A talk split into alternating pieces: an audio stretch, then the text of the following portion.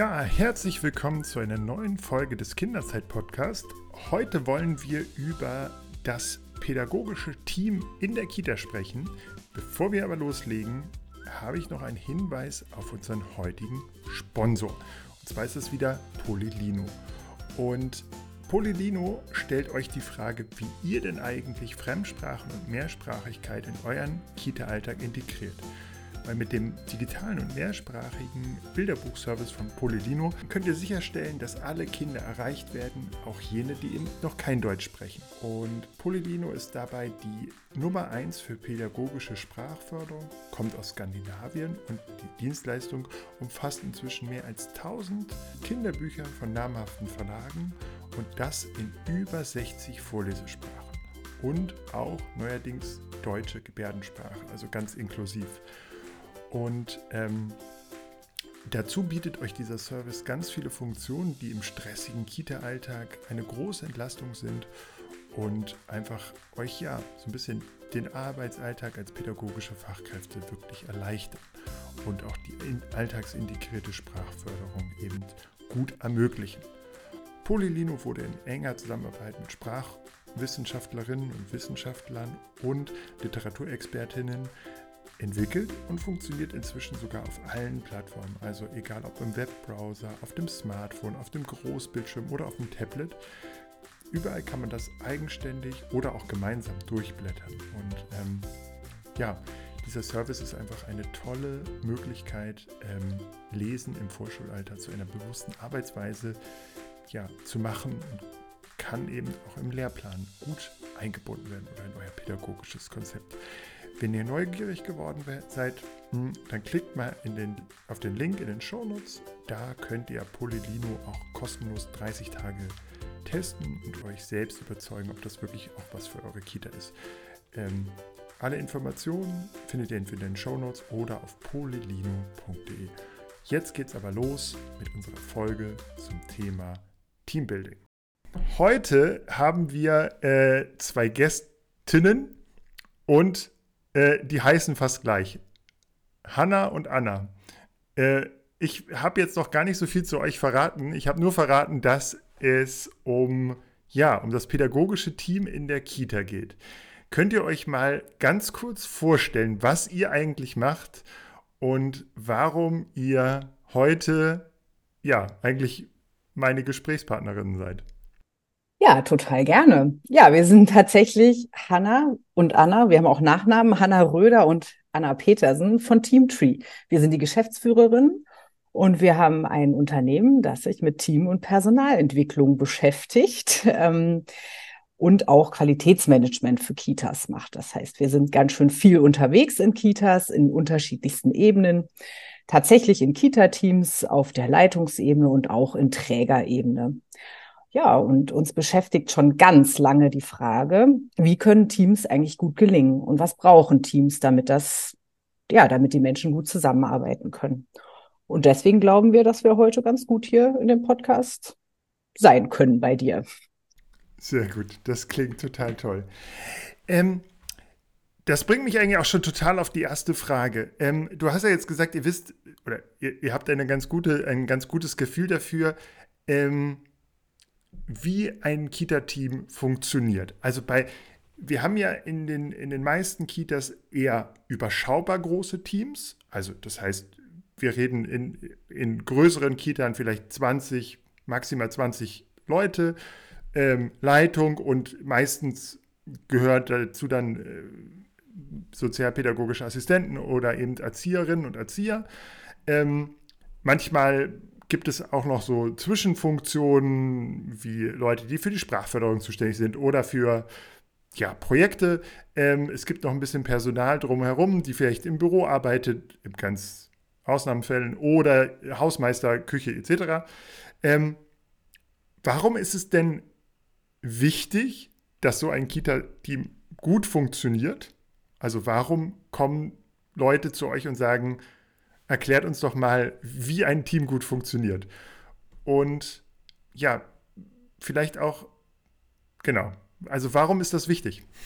Auch für die tägliche Arbeit mit den Kindern. Ja, ich melde mich jetzt auch mal zu Wort. Ähm, hier ist Hanna. genau, also erstmal möchte ich vielleicht noch kurz voranschieben, dass wenn wir in Kita-Teams gehen, dann machen wir das meistens zu zweit, also zu 99 Prozent. Und das hängt damit zusammen, dass wir ähm, denken, dass die Leute bei uns auch gut sehen können, weil Anna und ich, wir sind ja auch ein Team und an unserer Zusammenarbeit dann vor den Leuten auch sehen können, wie ähm, ein Team ja sich gut vielleicht auch mal in einer neuen und kniffligen Situation absprechen kann. Denn das ist das, was das Besondere an Kita-Teams ist eigentlich, ne? dass die ja den ganzen Tag damit beschäftigt sind, eigentlich sich immer wieder auch auf neue Situationen einzustellen. Natürlich gibt es eine Routine in jeder Kita, es gibt einen Tagesablauf und diese ganzen Dinge. Aber es passiert ja eigentlich immer wieder was, womit man jetzt vorher noch nicht genau gerechnet hat und man sich neu darauf einstellt und dann eben auch zu gucken, ähm, wie man damit umgeht. Und ähm, das denken wir ist eben auch das, was also Kita-Teams von einfach anderen Teams natürlich auch unterscheidet. Ne? Man ist einfach ähm, als Person ganz präsent. Also anders als ich jetzt vielleicht, wenn ich in der Produktion oder so arbeite, ne, dann kann ich da ähm, ja, dann ist es fast ein bisschen egal, was für einen Charakter man hat, sage ich jetzt mal. Sicher ist es gut, wenn man zuverlässig und fleißig und so weiter ist, ne? Aber diese Persönlichkeitsmerkmale spielen nicht so eine Rolle. Oder auch die Herkunft spielt nicht so eine Rolle. Während in der Kita bringt man sich eben als ganzer Mensch mit und ähm, das ist das, was ähm, ich glaube, das am Ende ja für viele Menschen auch so interessant macht, in einer Kita zu arbeiten, aber was es auch eben knifflig machen kann und auch knifflig in der Zusammenarbeit zum Teil machen kann. Ja. Ähm, kannst du oder, oder könnt ihr mal sagen, was es denn braucht, damit so ein, ein, ein Kita-Team gut funktioniert? Ähm, es ist ja auch so, dass dass äh, in einem Kita-Team, äh, das wurde ja auch schon, oder generell in Teams ist es ja durchaus so, ähm, dass eine Vielfalt sehr wichtig ist, zum Beispiel, um auch äh, kreativ zu sein oder so, aber auch bei der Kita ist natürlich Vielfalt immer noch wichtig, noch ein bisschen wichtiger oder, oder verschiedene Charaktere auch. Ähm, ja, auch weil, weil dann eben die Kinder mehr äh, Identifikationsmöglichkeiten haben. Wenn da vielleicht ein, ein junger Mann noch dabei ist oder wenn ein paar ähm, der pädagogischen Fachkräfte eine Migrationsgeschichte haben oder vielleicht auch nur von oben bis unten tätowiert sind, ähm, dann ist das ja gut für, für die Kinder. Auf der anderen Seite bringt natürlich auch ein, ja, viele, äh, viele Menschen mit vielen verschiedenen Hintergründen und so das ist ja durchaus auch etwas, wo es auch mal ruckeln kann. Also da kommen Leute von der, von der Erzieherschule und haben vielleicht ganz andere Vorstellungen als eine Kollegin, die schon seit 30 Jahren dabei ist. So. Ähm, genau, könnt ihr mal sagen, was denn so ein, ein oft ja wilder Haufen von Kita-Team braucht, damit es gut als Team auch funktioniert? Und dass sozusagen eine Haltung für alle dahinter steht? Hm. Ja, total. Also ähm, unsere Erfahrung sagt uns immer wieder, das A und O ist natürlich, dass ein Team sich immer wieder finden muss, natürlich auch immer wieder neu finden. Du beschreibst, klar, es kommen jedes Mal, wenn in, in ein Team ein neuer Mensch dazukommt, dann muss es sich wieder neu finden. Und es hört sich jetzt vielleicht total banal an, aber wir haben richtig gute Erfahrungen, wenn man sich gegenseitig besser kennenlernt, wenn man einfach was übereinander weiß, wenn man eben weiß, wo man herkommt wenn man ähm, weiß, welche Geschichten man vielleicht auch im Leben schon so erlebt hat und welche beruflichen Stationen es gab, welche Fähigkeiten man sich irgendwie selbst zuschreibt. Das sind alles so Dinge, für die in diesem sehr wuseligen Kita-Alltag in der Regel keine Zeit ist, sich darüber auszutauschen. Das heißt, wenn wir kommen, dann legen wir beim ersten Mal auf jeden Fall immer einen ganz großen Fokus aufs Kennenlernen. Und dann glauben wir daran, dass Teams, und das können wir jetzt auch gerne größer machen, nicht nur pädagogische Teams, immer Menschen, die zusammenarbeiten, auch Hanna und ich haben eine Vision, ne? also Teams brauchen eine Vision. Und zwar eine möglichst klare im Kontext Kita, ja, und auch zeitgemäße Vorstellung, wie die Pädagogik vor Ort laufen soll. Also wo will man mit seinem Team für die Arbeit am Kind, mit den Kindern hin? Wie soll das aussehen? Auch darüber sollten Teams sich äh, im pädagogischen Kontext auseinandersetzen und dafür auch Zeit sich nehmen. Und ähm, dann glauben wir, braucht es auch Vereinbarungen für eine gelungene Zusammenarbeit. Und da geht es uns ganz viel um die eigene Haltung und das eigene Handeln.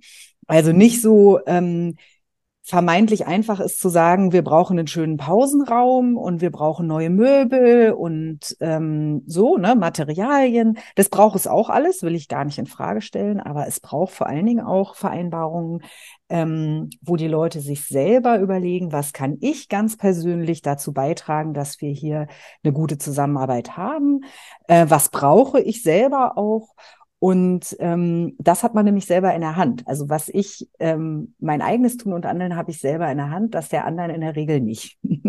und ähm, ja, diese, also diese Vereinbarungen müssen dann auch regelmäßig reflektiert werden.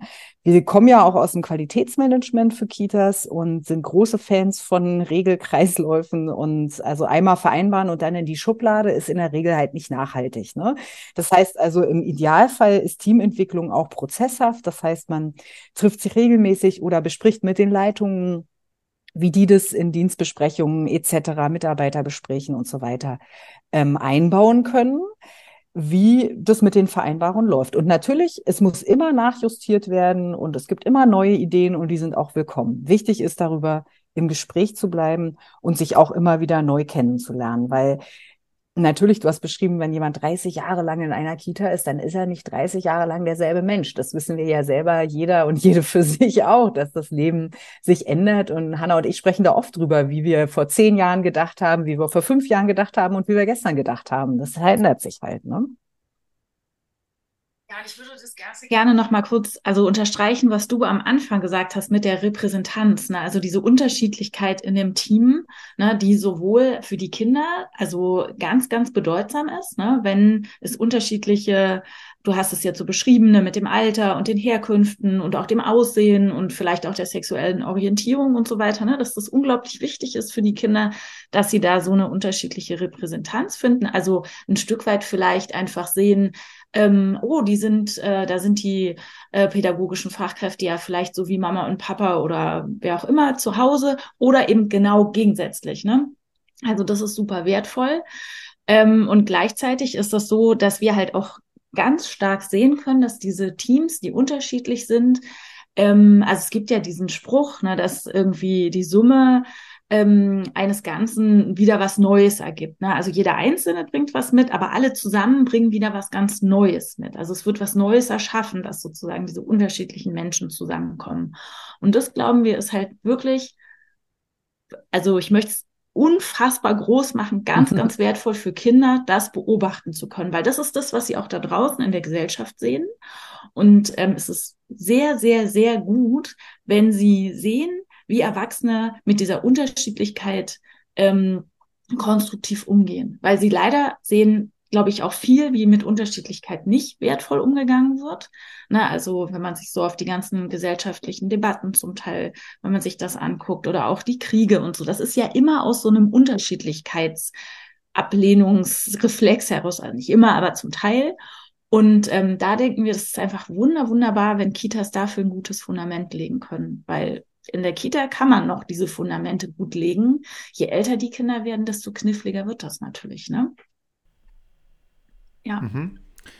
Ähm, was ich mich doch gefragt habe, ähm, wie wichtig ist denn dieses, ihr habt jetzt gesprochen von so einer gemeinsamen Vision und so, wie wichtig ist das denn eigentlich bei einer Arbeit, die ja doch am Ende relativ individuell ist? Also natürlich hm, hat man Kollegen, mit denen man jetzt vielleicht in einer Gruppe zusammenarbeitet oder so, aber es sind doch viele Prozesse auch so, dass ich viel mit dem Kind individuell oder mit den Kindern individuell arbeite und ich quasi nicht wie in einer Agentur oder in einer Firma an einem Produkt aus ganz verschiedenen Gewerken zusammen etwas erschaffe, sondern ähm, ich bin ja fast wie, wie eine Lehrkraft, die in die Klasse geht gehe ich als Erzieherin oder als Erzieher in die Gruppe, arbeite dort immer mit ein, zwei Kollegen gemeinsam.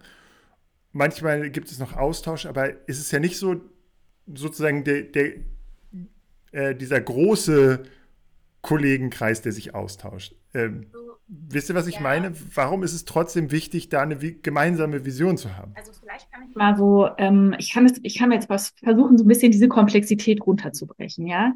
Also wenn wir uns vorstellen, ähm, früher gab es, sage ich jetzt mal ganz vereinfacht, eine Vision davon, ähm, wenn man an Kindererziehung gedacht hat, ne, also vor dem, vor dem Zweiten Weltkrieg war das noch und auch noch danach ein Stück weit, war die Vision, nenne ich es jetzt mal, also die Vorstellung davon, ein Kind aufwachsen zu lassen.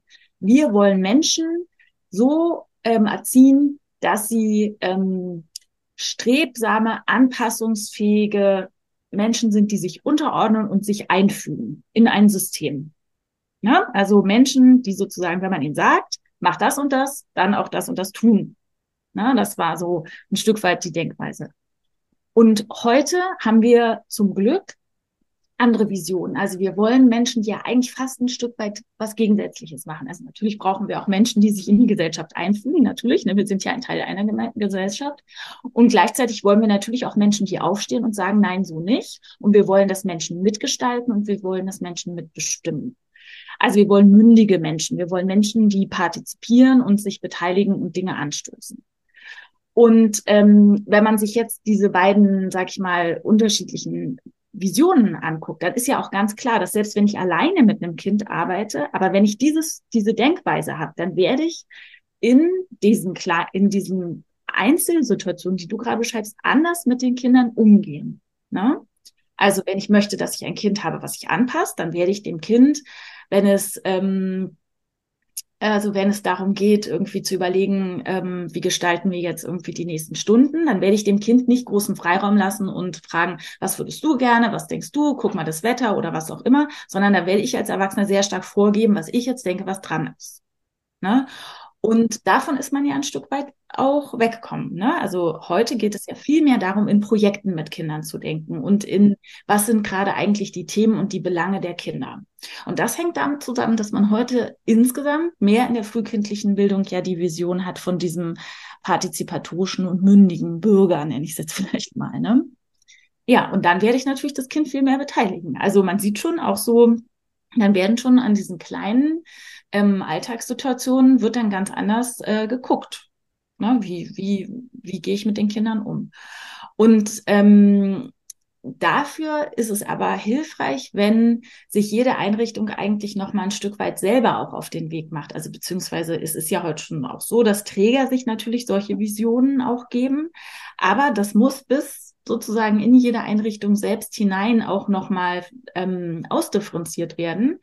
Denn ähm, jede Einrichtung hat eine individuelle Situation, dass einfach die Familien sind immer unterschiedlich, die in so einer Einrichtung ähm, ihre Kinder haben und auch was die mitbringen, was für einen ähm, finanziellen Background, sage ich jetzt mal, aber auch was für ein, ja, vielleicht irgendwie, was sind so die Themen in dem jeweiligen Stadtteil wo, oder in, auf dem Land. Ne? Das sind alles so eine Aspekte, die eben alle mit einbezogen werden sollten, wenn man überlegt, was ist die Vision für so eine Kita und für die Arbeit dann am Ende von so einem Team. Ne? Das ist ja, um das geht es ja hier heute.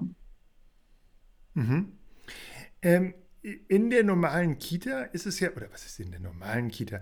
Äh, aber in der Kita ist es ja oft so, dass ähm, es vor allen Dingen die Kita-Leitung betrifft oder die stellvertretende Leitung, wenn es darum geht, ja, ähm, diese Visionen, ich sage mal, im Alltag zu überprüfen, aber auch bei ja, so Konflikten zu vermitteln. Die Kita-Leitung ist quasi der, die Ansprechpartnerin oder der Ansprechpartner für Konflikte, Lob, Teamtage etc. Ähm, könnt ihr mal sozusagen äh, aus eurer Sicht erklären, was eine Kita-Leitung tun kann, damit dieses Team funktioniert, damit eine Vision da ist. Genau, mal vielleicht auch mal abgesehen von Teamtagen, wo über die Vision gesprochen wird oder ein neues Kita-Jahr geplant wird. Was muss denn eine Kita-Leitung sozusagen auch im Alltag machen? Ja, also natürlich, die Kita-Leitung, im Idealfall ist das ja ein Leitungsteam. Ähm, auf der bürdet eine ganze Menge. Also das muss man einfach sagen. Es ist wirklich eine herausfordernde Position in der heutigen Zeit. Ne? Wenig Ressourcen, ganz hoher Personalmangel und so weiter. Das heißt, wenn wir so hier ne, im Podcast sprechen, dann haben wir auch immer so unsere Idealvorstellungen und auf der anderen Seite wissen wir aber auch ganz klar, wie die Welt da draußen derzeit aussieht. Ne? Das heißt, die haben wirklich herausfordernde Bedingungen. Und ähm, umso wichtiger ist, ja, ich glaube zum einen tatsächlich das Vorleben, also im Idealfall im Leitungsteam, das, was Hanna vorhin beschrieben hat, was wir beispielsweise auch machen. Wir leben auch ein Team vor. Ja, ne, und so kann ein Leitungsteam auch äh, zum Beispiel in seinen Unterschiedlichkeiten, die da mit Sicherheit sind, einen guten Umgang miteinander finden und das sehr transparent vorleben. Ja, also es muss nicht immer jeder alles können und alles machen. Und ähm, wir glauben sehr stark daran, und das, wir machen ja auch viel Leitungscoachings, einen radikalen Fokus auf die Stärken und Fähigkeiten der einzelnen Teammitglieder zu setzen. Also wirklich zu gucken, was kann hier jeder gut und alles andere, let it go, ja, lass es gehen ähm, und reibt euch nicht daran, weil das ist Energie, die verloren geht. Die ist immens und die geht natürlich am Kind auch verloren. Und ich glaube, mit unterschiedlichsten Kleinmöglichkeiten ähm, kann es schon auch gelingen, diese ähm, wir haben jetzt viel über die Unterschiedlichkeiten gesprochen. Also ähm, wir sagen auch oder benutzen gerne den Begriff Ambiguitätstoleranz, ja, also zu trainieren, mit Unterschiedlichkeiten gut umzugehen. Ähm, wir haben auch das Wort Geduldsmuskel in die Welt gerufen, dass man den richtig gut trainieren sollte. Also es ist schön, definierte Oberarme zu haben, aber wenn man einen guten Geduldsmuskel hat, dann ist es auf der Arbeit oft auch leichter und entspannter. Ähm, und man merkt jetzt vielleicht schon so, wenn ich so darüber spreche, Humor spielt da auch eine Rolle. Ne? Also es ist auch gut, mal in besonders schweren Situationen noch miteinander zu lachen. Und vielleicht auch die Dinge in einen anderen Rahmen zu setzen. Also wenn es richtig, richtig scheiße auf gut Deutsch ist, was ist das Gute im Schlechten? Wofür, was können wir da jetzt noch Gutes rausholen? Und das sind alles so Features, die ähm, nicht unbedingt nur im Rahmen von großen Teamtagen und so weiter gelebt werden können, sondern die können alltäglich jeden Tag ähm, von der Kita-Leitung ähm, praktiziert und gelebt werden. Auch das hat ganz viel mit der inneren Haltung zu tun, ähm, wo wir auch viel gucken im Leitungscoaching. Ja, ähm, wo will auch die Leitung selber hin? Wie steht sie anderen Menschen gegenüber? Und wo wir auch uns immer wieder freuen, wenn es da so, ja, Denkprozesse und vielleicht auch so Stellschrauben gibt, die mal umgeschraubt werden, ja, wo man sich neu positioniert, auch in seinem Leitungsstil mm, und damit aber große Veränderungen äh, herbeiführen kann. Und die Leitungen, die wir, die uns begegnen, die so einen sehr, sehr wertschätzenden Umgang mit ihrem Team haben, die kommen oft auch in herausfordernden Situationen sehr, sehr weit. Und natürlich ist es immer auch gut, sich Hilfe zu holen. Ne? Ähm, wir sind ja quasi äh, oft auch die Feuerwehr, weil sowas wie Teamentwicklung, Prozessbegleitung und so weiter im Kontext Kita leider noch nicht fest etabliert ist. Da fehlen einfach die Gelder. Ähm, aber auch da mutig zu sein, dem Träger oder was auch immer, wie die Strukturen sind, irgendwann auch zu sagen, das, das kann ich jetzt selber hier, ich bin auch betroffen, neutral nicht mehr leisten. Ich möchte Hilfe von außen. Vielleicht zu guter Letzt, wir brennen sehr für Mediation, also für dieses Verfahren, Konflikte zu lösen. Und wir haben sehr gute Erfahrungen damit gemacht, selber in unserer eigenen Tätigkeit auch, in unterschiedlichsten Bereichen der sozialen Arbeit. Aber wir haben auch die Erfahrung gemacht, je mehr ähm, ja, Leitungen, Stellvertretende und gerne auch natürlich ErzieherInnen, Fachkräfte sich darin ausbilden lassen und damit ihre Position zu Konflikten verändern, desto besser. Also das ist so eine Zusatzausbildung, wo wir sagen, ey, wenn das eine Kita-Leitung noch schafft zu machen, wird besser. ähm, jetzt habt ihr zwei Themen angeschnitten, äh, zu, auf die ich gerne eingehen würde. Zu den Konflikten kommen wir gleich nochmal ausführlicher. Mhm. Hm, was mich nochmal interessiert, wir, haben, wir sprechen über einen Fachkräftemangel. Immens. Wir sprechen über extrem hohe äh, Belastung auch für, für viele äh, pädagogische Fachkräfte, auch bedingt durch den Fachkräftemangel. Ähm, ich habe selbst in meinem Freundeskreis einige Erzieherinnen und Erzieher, die relativ offensiv damit umgehen, dass sie ihr Team verlassen oder ihren Träger verlassen, wenn die Arbeitsbedingungen nicht 100% stimmen. So, die wechseln dann und legen großen Wert auch darauf, dass es pädagogisch passt, dass vielleicht auch die finanziellen Rahmenbedingungen gut ausgereizt werden und dass man vielleicht nicht unterste äh, Tarifgruppe zahlt, sondern sich doch mal ein bisschen was überlegt. Ähm, für die sind auch mh, hm, ja, die äh, Weiterentwicklung, also äh, Fortbildung etc. ganz wichtig. Ähm, jetzt ist natürlich auch so ein bisschen da, ist es natürlich auch ein bisschen wichtig, wie gut sozusagen ja auch ein Träger, welchen Ruf er hat, wie sind die Menschen dort zufrieden und so. Deshalb meine Frage, verhindert oder, oder hat eine Kita mit gutem Team weniger Probleme, Fachkräfte zu finden? Und läuft das bestehende Personal quasi weniger Gefahr auszubrennen als sozusagen in einer Kita, wo es eben nicht so läuft. Also ist dieses Teambuilding in Anführungszeichen ähm, auch ein, ein, ein Instrument, um eben ja, Verlust von, äh, von Personal zu verhindern. Oder auch im Zweifel Personal anzuwerben, weil man eben so einen guten Ruf nach außen hat. Ja, also ähm, dazu können wir natürlich auf jeden Fall sagen, dass wir total davon überzeugt sind, dass das eins der Hauptgründe ist, warum Leute in einem Team bleiben.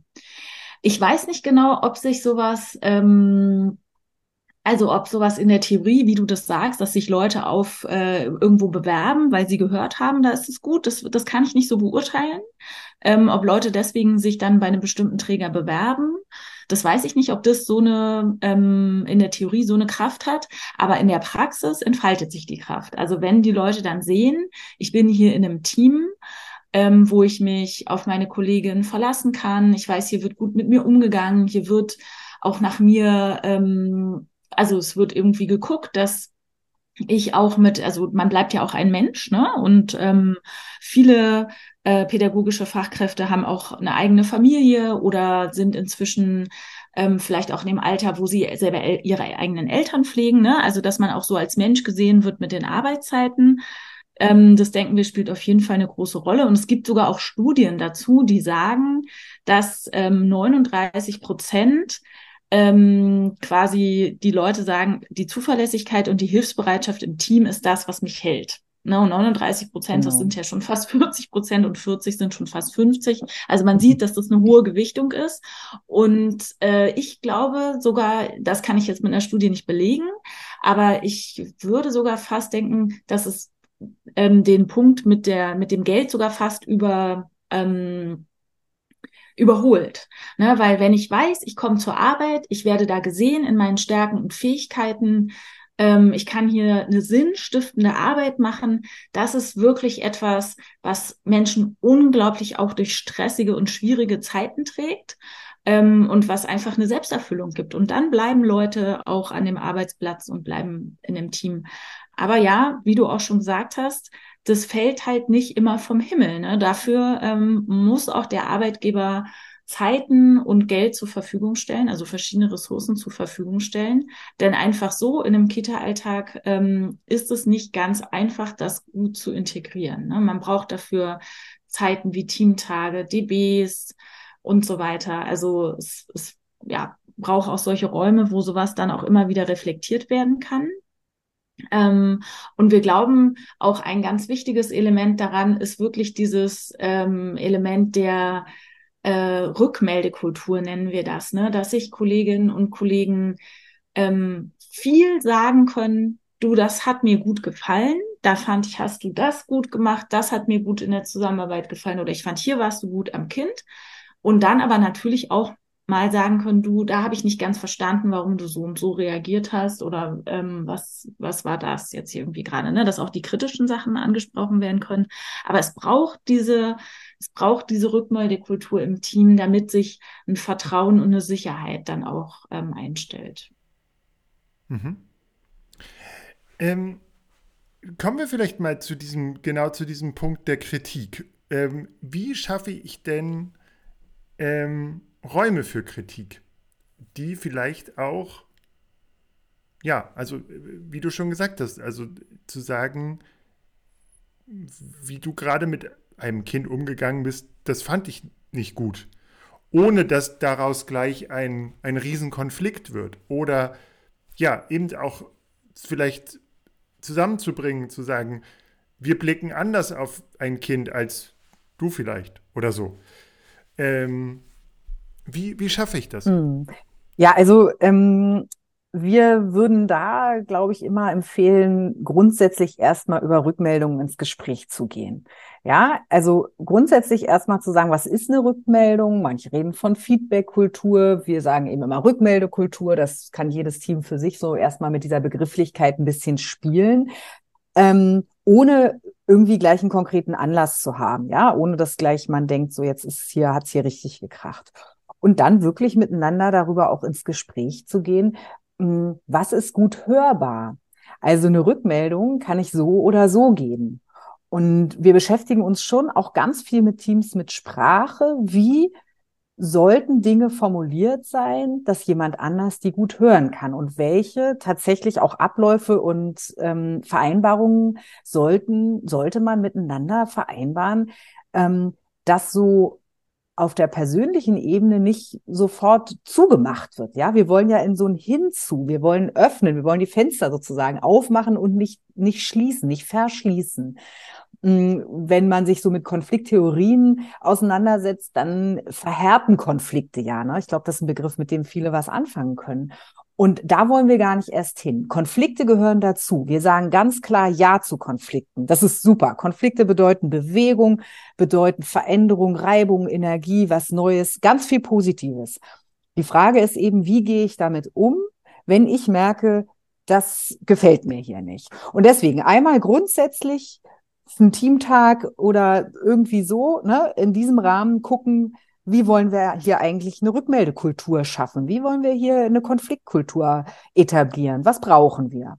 Und dann, glaube ich, werden sich viele Dinge ergeben. Es sind ja alles mündige Menschen, die da arbeiten. Die können ja sagen, was sie brauchen. Und ähm, mit so ein paar Kniffs und Tricks eben in den Formulierungen haben wir gute Erfahrungen gemacht, dass dann sich eben Rückmeldungen gegeben werden kann. Und Hanna, finde ich, hat es eben super gut vorgemacht. Sie hat nämlich angefangen, erstmal zu sagen, was gut ist. so eine ganz einfache Sache, ja. Weiß eigentlich jeder, aber in der Praxis läuft es anders. Ja, am besten noch vor dem Kind. Und das sind dann so Dinge, die, die man dann miteinander wirklich auch aushält und wo man sich auch als Team gut unterstützen und tragen kann. Also jeder ist ein Mensch und manchmal jeder hat auch ein unterschiedliches Naturell und unterschiedliche Passion. Und es kann natürlich sein, dass es der eine explodiert total schnell, dann kann die andere aber sagen, du, wir haben hier eine Vereinbarung gemacht.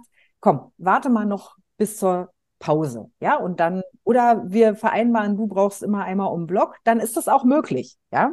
Man kann alles miteinander vereinbaren, man muss es eben gemeinsam tun und man muss sich, da sind wir wieder beim Kennenlernen, auch ein Stück weit kennen in der eigenen Konfliktgeschichte. Der eine vermeidet, die andere kann es kaum erwarten, immer alles sofort auf den Tisch zu knallen. Also wirklich sofort.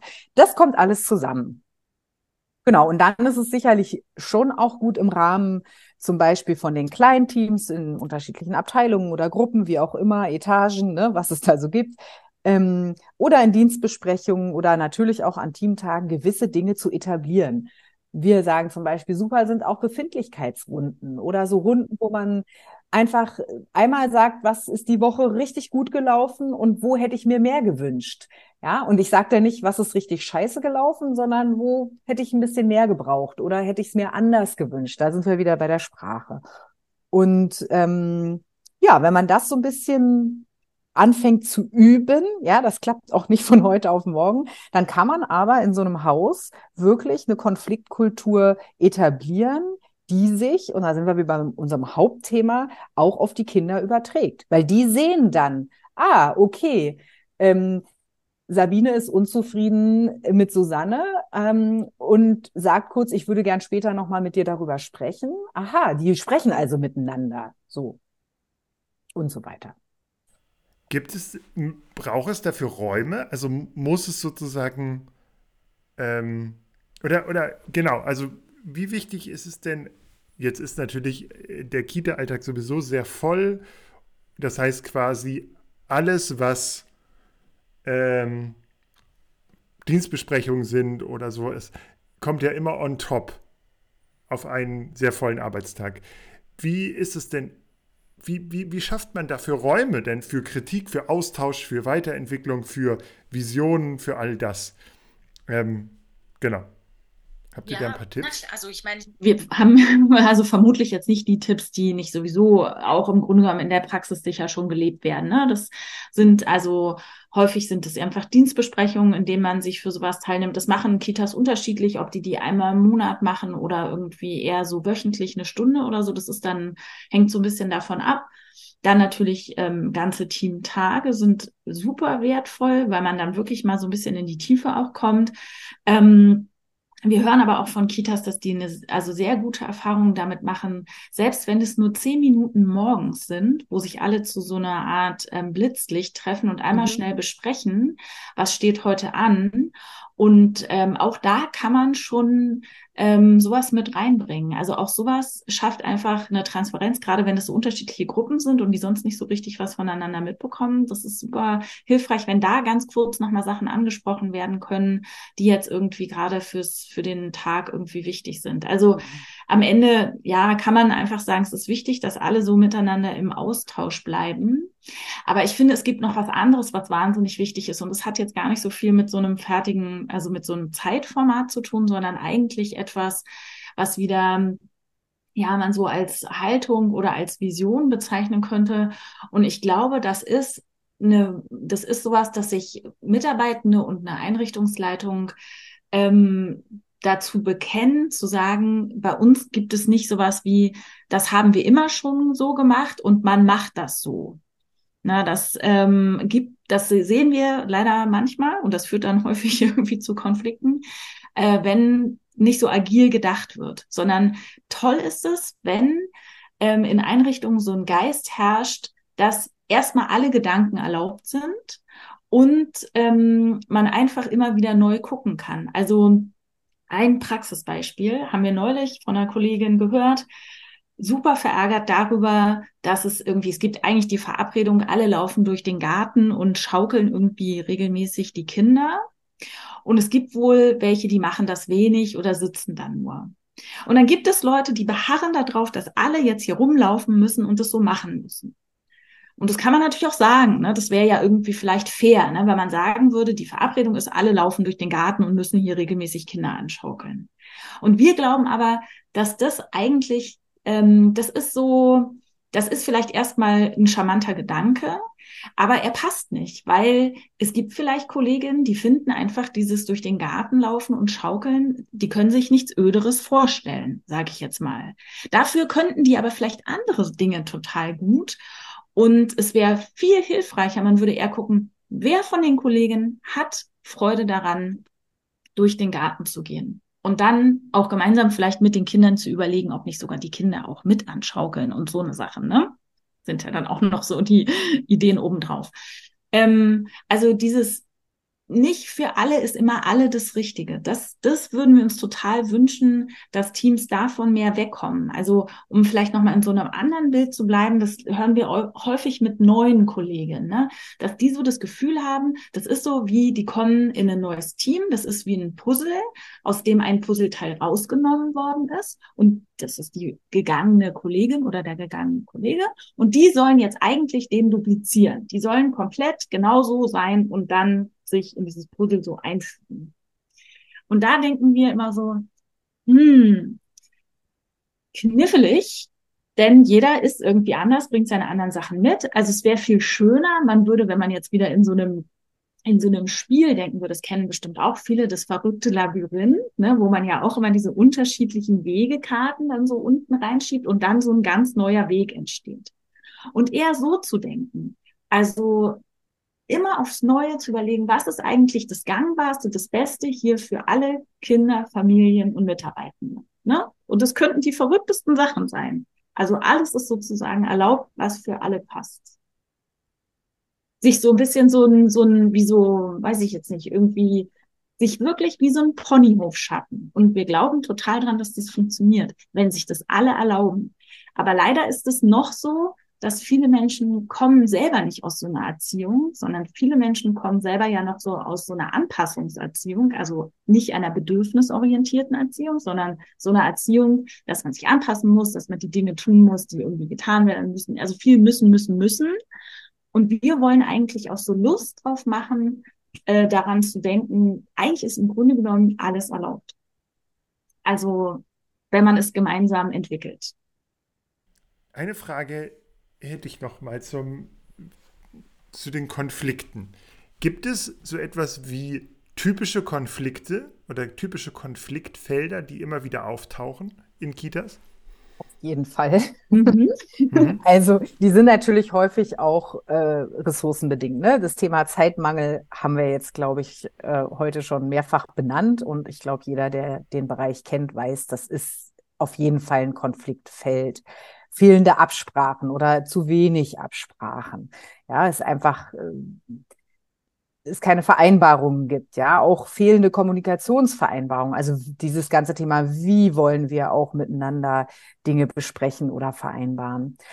Und ganz häufig spielt aber auch das Thema Verunsicherung in unserer Erfahrung eine Rolle. Also dass die Fachkräfte, ähm, egal aus welchen Gründen, ähm, einfach verunsichert sind. Und daraus ergeben sich dann Verhaltensweisen, die vielleicht von der anderen Seite nicht verstanden werden oder für Unmut sorgen. Dann hat man nicht irgendwie einen Umgang miteinander und kann sowas klären und dann knallt's, ja. Und knallen kann es ja sehr laut und aber auch sehr leise. Das darf man nicht vergessen. Ne? Und wir haben es in der Kita nicht nur mit diesen also nicht nur immer mit ganz lauten Bombenexplosionen zu tun, sondern auch ganz viel mit Schweigen und sehr verhärteten, stillen Konflikten. Und ähm, ja, was wir leider auch häufig erleben und wo wir uns so äh, auch mehr Veränderungen noch wünschen, weil es so einfach ist und nichts kostet, ist, dass ähm, Fachkräfte sich nicht genug wertgeschätzt fühlen und nicht genug Anerkennung äh, dafür bekommen, was sie tun. Und zum einen natürlich, es betrifft ja alle Akteure in Kita. Auch ist es schön, wenn auch die Eltern und Familien einen wertschätzen. Es ist schön, ähm, wenn die Kinder das tun. Es ist schön, wenn auch die Leitung das tut. Ne?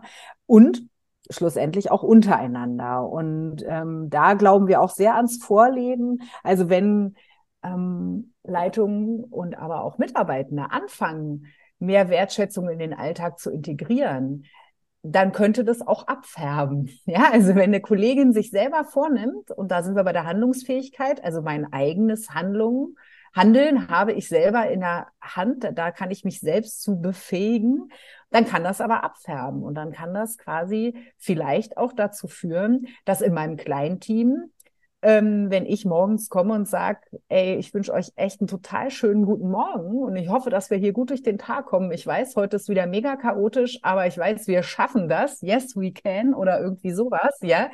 Ähm, dass das einen Unterschied macht, dass das ansteckt. Und das ist wirklich eine der preiswertesten und einfachsten Dinge, die leider noch nicht genug gelebt wird, weil jeder Mensch ähm, das ist, ja, kann man auch irgendwie neurobiologisch sehen, dass da was im Hirn passiert, wenn man gesagt bekommt, was gut an einem ist und was man kann und was schön ist.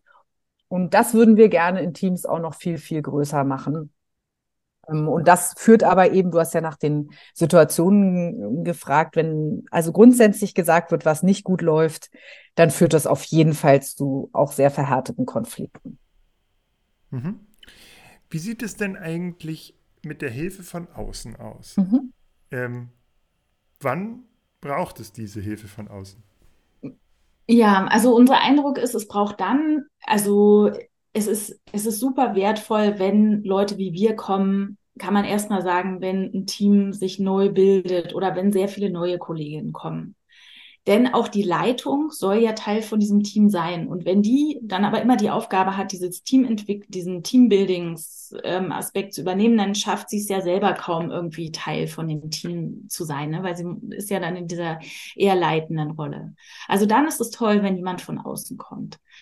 Ähm, und richtig Unabdingbar wird es wirklich, wenn sich die Fronten so verhärten, dass nicht mehr richtig am Kind gearbeitet wird, kann man ganz klar sagen. Ne? Wenn dann irgendwie so Allianzen geschmiedet werden oder irgendwie Leute sich krank melden oder nicht mehr irgendwie richtig ihren Job machen oder man so das Gefühl hat, die machen, ähm, also es entsteht so eine ganz, ganz komische Atmosphäre. Es wird vielleicht auch mit Eltern angefangen, über andere Kolleginnen und so weiter zu sprechen. Ne? Das passiert ja leider dann auch manchmal dass dann auch äh, die Familien so involviert werden.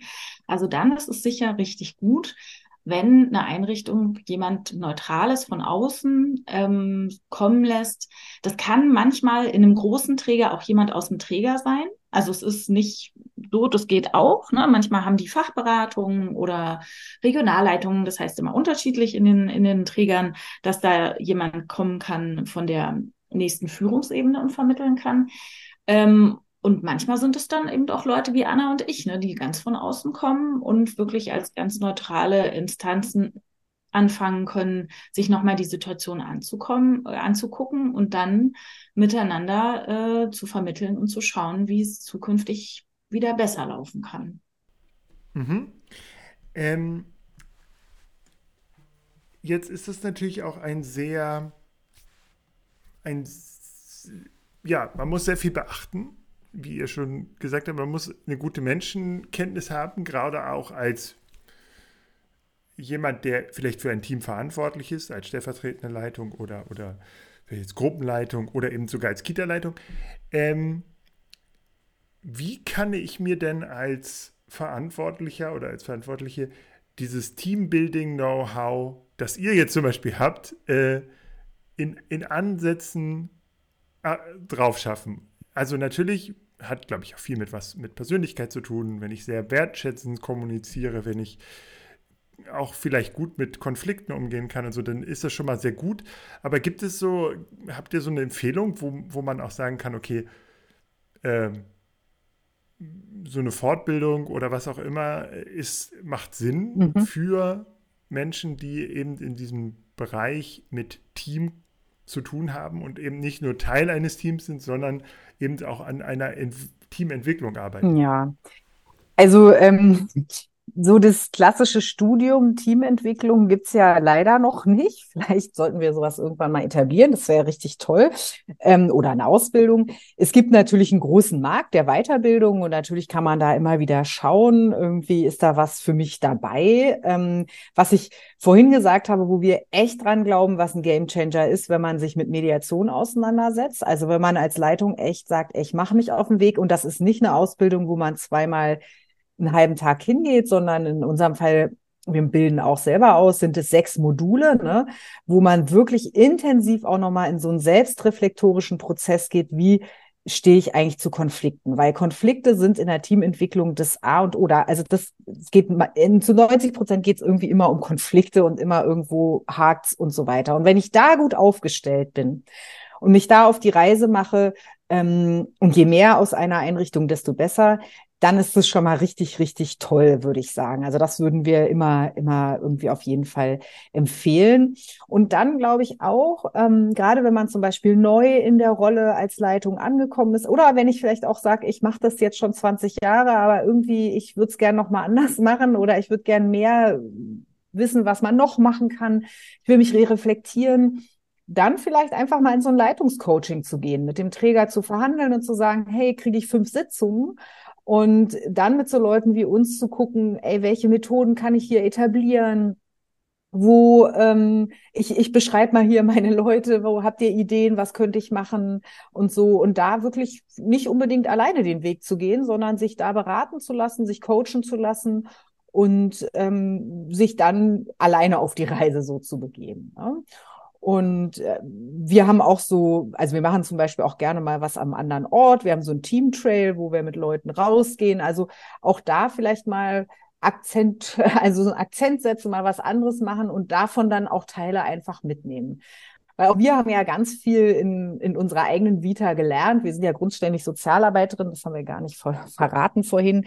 Wir haben ganz viel über Mediation kennengelernt. Wir sind auch systemisch ausgebildet und ähm, ja, so sind wir unseren Weg gegangen und haben einfach eine große Leidenschaft für Menschen und Teams. Und wenn man das, glaube ich, so grundsätzlich mitbringt, du hast gesagt, ne, auch eine wertschätzende Grundhaltung, ähm, dann kann man das richtig gut, dann kann das richtig gut werden mit den Menschen, die man da im Team anvertraut bekommen hat.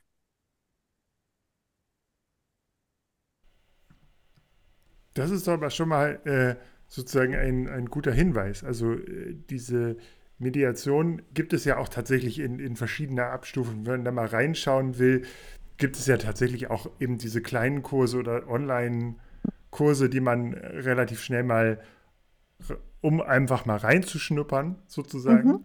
Und wenn einem das dann gefällt, dann kann man ja wirklich diese Ausbildung machen. Die, davon profitiert man, glaube ich, insgesamt. Ja, sehr. also können wir nur großes Ja zu sagen, weil wir auch wirklich viele Rückmeldungen von Kita-Leitenden und Stellvertretenden einfach haben im Laufe der Jahre und für die, die fühlen sich einfach besser aufgestellt, wenn sie einen, einen souveränen, äh, auch vielleicht humorvolleren, also wir lachen auch viel in den Ausbildungen, ja, äh, Umgang mit Konflikten haben. Dann fühlen die sich besser aufgestellt in der Rolle.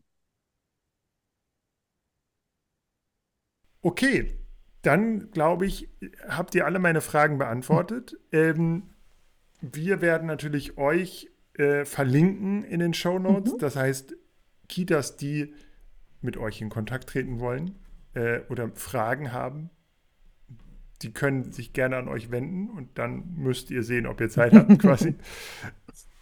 Genau, aber ich glaube, für den ersten Schwung oder für, für, äh, ja, für dieses Thema äh, Teambuilding haben wir jetzt schon viel getan. Wir haben uns äh, wertschätzend über Kitas unterhalten. Auf jeden Fall. genau, und ich glaube, man ähm, kann gar nicht zu viel betonen, wie wichtig dieses Thema Team ist auch. Und leider wird es immer mal wieder unterschätzt. Ähm, ja, gerade in einem Bereich, wo eben häufig eben nicht die Kapazitäten oder die, die, ähm, ja, die vielleicht auch inneren Kapazitäten sind, um sich eben auch noch um dieses Thema zu kümmern, weil eben die Arbeit am Kind so im Fokus steht und natürlich auch äh, der Fachkräftemangel so groß ist. Genau, da ist es natürlich umso wichtiger, auch mal da innezuhalten und zu schauen, was kann ich eigentlich noch für mein Team machen und können wir hier trotz aller widrigen Bedingungen doch vielleicht die Arbeit noch ein bisschen besser gestalten oder anders gestalten oder genau. In diesem Sinne, ich glaube, wir haben viel gelernt und ähm, vielen Dank an euch, dass ihr uns angeschrieben habt, Teil des Podcasts zu werden. Und ich glaube, wir haben viel gelernt. Also danke dafür. Danke, dass wir kommen durften, Dirk. In diesem Sinne, tschüss und genau, vielleicht hören wir uns ja nochmal zu einem anderen Thema. Sehr gerne. ciao, ciao. Ja, Jetzt haben wir wieder viel gelernt. Äh, war eine. Ja, ich hoffe, ihr hattet bei der Folge genauso viel Spaß und Erkenntnisgewinn wie ich. In diesem Sinne, passt auf euer Team auf, bleibt im Kontakt und hört unseren Podcast auch beim nächsten Mal wieder. In diesem Sinne bleibt mir nur noch ein viel, einen großen Dank an Polilino zu sagen. Polilino ist der Sponsor der heutigen Folge. Die haben über 1000 Kinderbücher im Angebot mit verschiedenen Sprachen. Wenn ihr das mal ausprobieren wollt, den Service, auf polilino.de gehen und dort kriegt ihr einen 30 Tage kostenlosen Testzug. In diesem Sinne, viel Spaß und bis bald.